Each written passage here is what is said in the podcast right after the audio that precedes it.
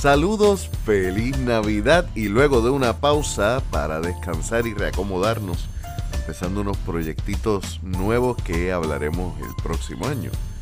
Gracias por escuchar este tu podcast para que digas algo. Conversaciones sobre arte, cultura y temas sociales. Traído ustedes gracias a Virriola en el Bypass de Ponce y a The Poets Passage, la casa de la poesía en el área metropolitana, con el open mic más antiguo en la ciudad más vieja. En el 203 de la calle de la Cruz, Lady y su gente te esperan todos los martes para un open mic hermoso. Yo soy Leonel Santiago y hoy concluimos con un episodio cortito para tomarnos un receso la próxima semana y continuar. Hoy concluimos nuestra conversación con Capé, un encantador y cantautor que está trayendo una perspectiva hermosa. Y quiero que presten atención a un detalle. La valentía de ser tiernos. Que lo disfruten.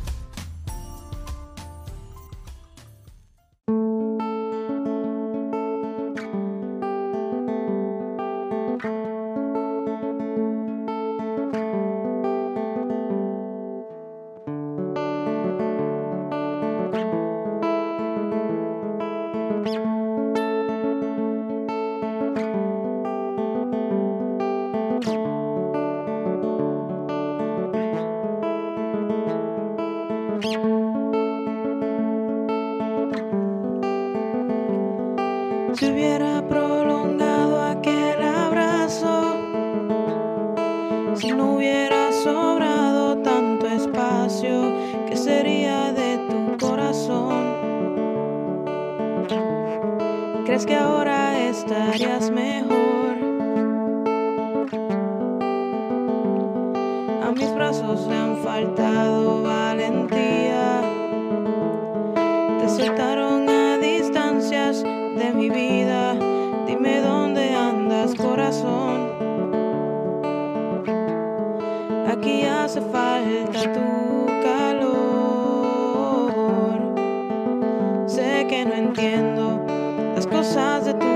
Tu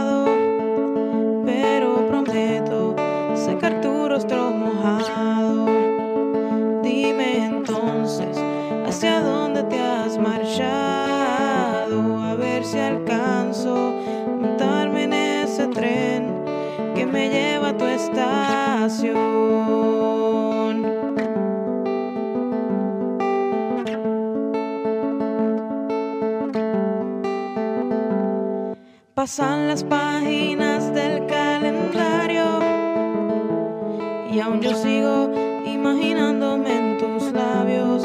Dime cómo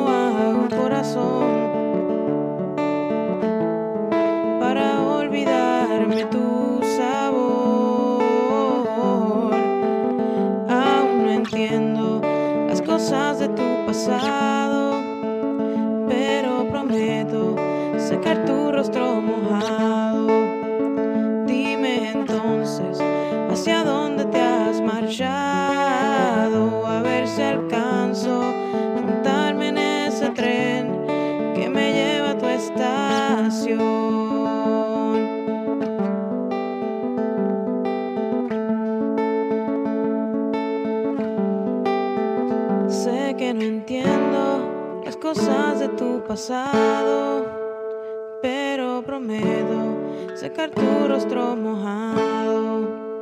Dime entonces hacia dónde te has marchado, a ver si alcanzo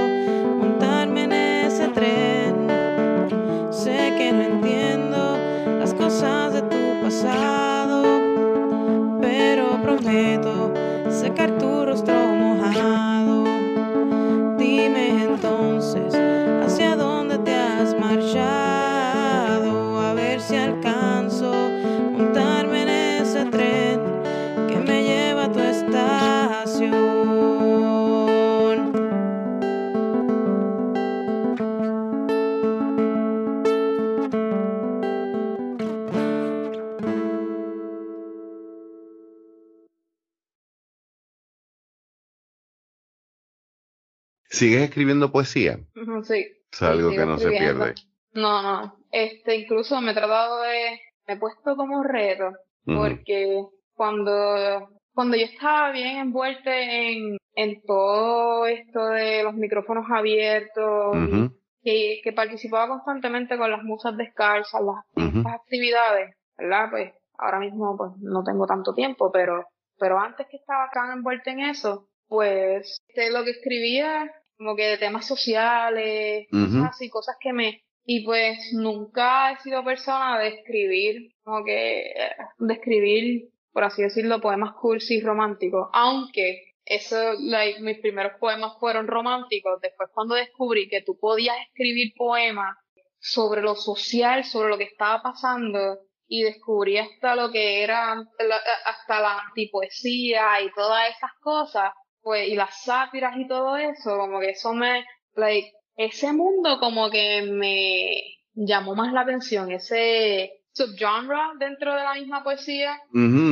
Y este, y pues dejé de escribir poemas así como que románticos, cursi, y dije como que me tengo que sentar a escribirlo.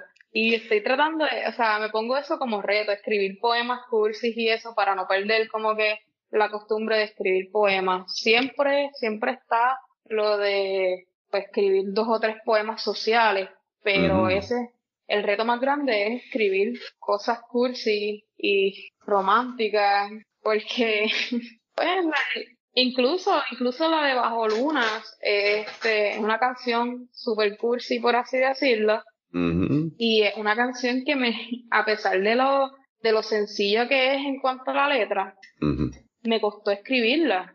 Esa canción yo la escribí básicamente, o sea, yo la escribí, obviamente, like, como siempre hay, siempre hay una ella por ahí, pues yo la escribí con interés de escribir sobre una persona en específico. Okay. Pero yo no la, no la vine a montar del todo hasta que tú me hiciste el acercamiento y me dijiste, mira, este, estoy pensando hacer un episodio especial de San Valentín para el podcast y me gustaría incluir una canción tuya. Y yo dije como que contra San Valentín, pues vamos a tratar de hacer lo más cursi, lo, lo más cursi posible. Y poco a poco fui tratando de moldearla para que suena, sonara un poco más cursi de lo que realmente era y de lo que originalmente era. Y, y nada, y, la terminé así por eso. Y resultó súper cursi. Pero fíjate, dijiste algo que es muy, muy cierto y yo creo que, que no, y lo hemos hablado en el podcast ya ocasionalmente, saludos a Carla Cristina Torres, que esto fue una de las cosas que hablamos. Dijiste, el reto mayor es escribir cosas cursi. Eh. Nosotros los poetas creo que tenemos como que una relación de amor-odio con el romanticismo hoy en día. Primero porque muchos de nosotros empezamos escribiendo poesía romántica, porque había una ella, porque había un él, porque había un ella, porque había alguien que nos movió el piso de chamaquitos y no sabíamos cómo ponerlo en otra forma que no fueran en, en unos intentones de poesía, pero entonces, como todo lo que se nos enseña en la escuela de poesía es principalmente romántico, también lo empezamos a ver como clichoso. Y cuando empezamos a tomar la poesía más en serio, pues usamos la poesía para las cosas que nos importan, ¿no? Y lo que es cursi como que no tiene la misma seriedad que lo que es importante y sagrado, intocable, como lo es el amor.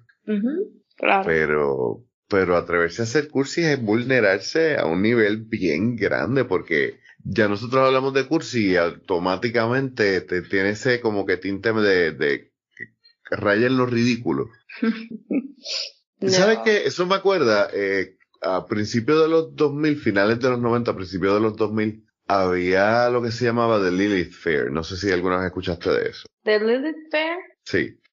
Oh, yo creo que ya escuché de eso, sí. El Lilith Fair era un festival donde todos eran mujeres feministas, cantantes, tú sabes, de rock, grunge, folk, etcétera. Y una de las que empezó ese movimiento la criticaron un montón porque después de haber llevado este movimiento así bien brutal, se enamoró y se casó. Y uno de, de, las últimas canciones que ella hizo que, que fue como que eh, este grupo de, de, muchas de sus amigas como que la tomaron fuerte, eh, se titulaba You Make Me Want to Wear Dresses. Oh. Y es por eso mismo, porque ella como que decía, mira, de momento tú me inspiras a, a vulnerarme a un punto donde puedo retomar estas cosas sin, sin verlas como, como un ataque a mi persona. Claro. Y para mí fue una cuestión que entiendo por qué se le critica y entiendo que, que lo hizo con toda la intención y lo, lo encontré tan tierno. Y, y, vuelvo quizás a la palabra ternura. Me parece que, que en tu caso el, el issue no es uno de, de cursilería. Es que, es que la ternura está bien subestimada hoy en día. Sí, cierto. Y el atreverse a ser vulnerable, el atreverse a ser cutesy, cheesy, es un reto bien grande. Pero creo que, y lo digo porque soy pana, pero porque me gusta también cómo, cómo lo has trabajado, es algo que se te da muy bien. Eh, no, yo pienso, ¿verdad? O sea, eh, en cuanto a eso de como que expose myself, este, exponerme así como que, como cursi o, pues, tú sabes, irme por ese lado. Ah, no, es verdad, no es por, tampoco es por tirar la mala, es por, en esta, en mi generación, por así decirlo, ser cursi incluso es como que algo malo, es, es un repelente para, para las personas. Como que tú no puedes ser cursi, tú no puedes ser cursi porque simplemente las personas te cogen miedo porque no, quizás no quieren algún compromiso y tú estás ahí, estás siendo intense con la persona simplemente porque eres cursi. Se asume que quien es cursi es porque lo está dando todo y simplemente es porque es, es mucho la, la idea de me atrevo a exponer mis emociones y sentimientos porque no tengo miedo.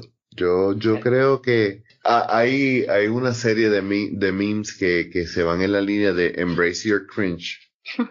y when you embrace your cringe, tú sabes, tú no, no hay quien se meta contigo porque you know it, you embrace it y tú lo usas como un deflect. Pero, pero me parece que es una fuerza, es una muestra de fortaleza el decir la forma en que, que yo expreso mi amor es de esta manera y yo soy una persona dulce, me gusta, creo que en, en un mundo donde todo está sobresexualizado, donde hay tanta violencia por todos lados y, y todo es como que una necesidad de ser contestatario Sí, el permitirse ser tierno, el permitirse ser eh, o demasiado cute, es ser valiente, eh, eh, es ser, eh, es ser fuerte. sí, definitivamente. Para ir cerrando ya, gracias por este tiempo, sé que no ha sido la, la, la cosa más fácil, eh, hemos tenido 20 mil issues técnicos. Quiero que cierres con una canción y obviamente estamos hablando de Bajo, de Bajo Luna, así que me gustaría que cerraras con esa, pero eh, ¿dónde te conseguimos para seguirte, para contratarte, para escucharte, etcétera? Y, y luego de eso, entonces, para cerrar, por favor. Pues yo estoy en Instagram y en Facebook como KP, este K mayúscula A P mayúscula E con tilde. Nada, me pueden conseguir así por por mi, mis páginas de pues de lo que hago o me pueden conseguir en mis páginas personales como, como Chris Piña en Facebook o eh, Prime Fold en, en Instagram. Y me pueden contactar ahí. Tengo Bajo Luna está disponible en Spotify, YouTube, iTunes Music, Amazon Music, hasta en Deezer, que yo creo que esa aplicación nadie la usa, pero este está ahí, que le pueden escuchar y darle like y follow si les gusta.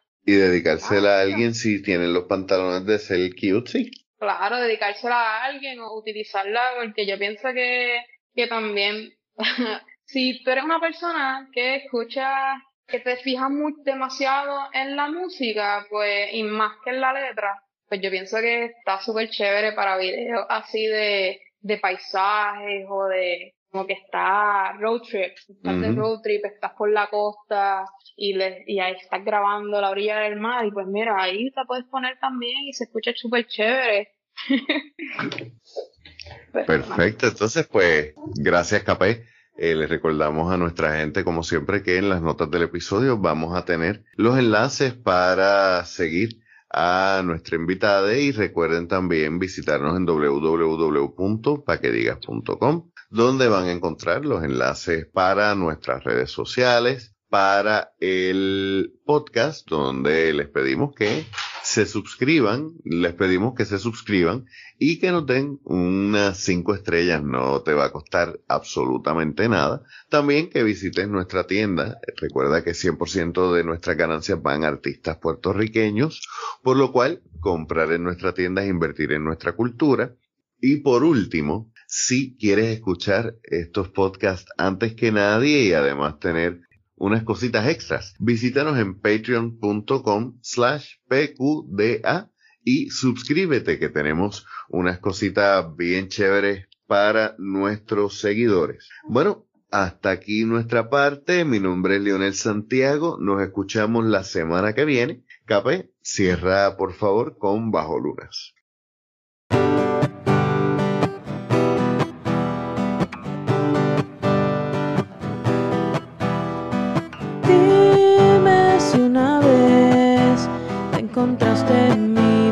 Pensando hasta el amanecer entre tazas de café. Dime si soy yo quien a tu lado ya sé.